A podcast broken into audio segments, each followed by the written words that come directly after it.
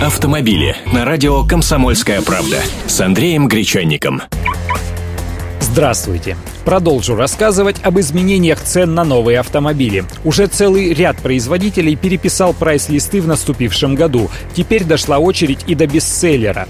Компания Hyundai сделала дороже Solaris, иномарку номер один в нашей стране по итогам прошлогодних продаж.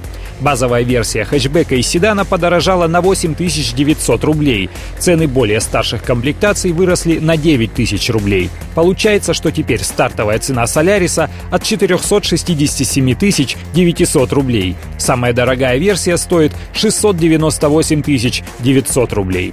Напомню, это компактная модель отечественной сборки. А вот история обратная. С 1 февраля 2014 года подешевеет единственный на российском рынке официально продаваемый электромобиль Mitsubishi IMF.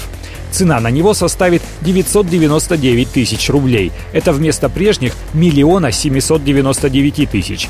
То есть автомобиль подешевеет сразу почти вдвое, а в денежном выражении на 800 тысяч рублей. И это не связано с удешевлением материалов, снижением мощности мотора, изменениями в оснащении, выпуском в позапрошлом году. Такое стало возможным после обнуления таможенной пошлины на электрокары. Это раз. Так объясняют в представительстве компании. Во-вторых, одним из самых дорогих узлов электромобиля являются его батареи. Их производство со временем становится более технологичным и менее затратным, а Mitsubishi имеет собственное производство батарей. То есть у них действительно появилась возможность сделать IMF дешевле для покупателей. Автомобили с Андреем Гречанником.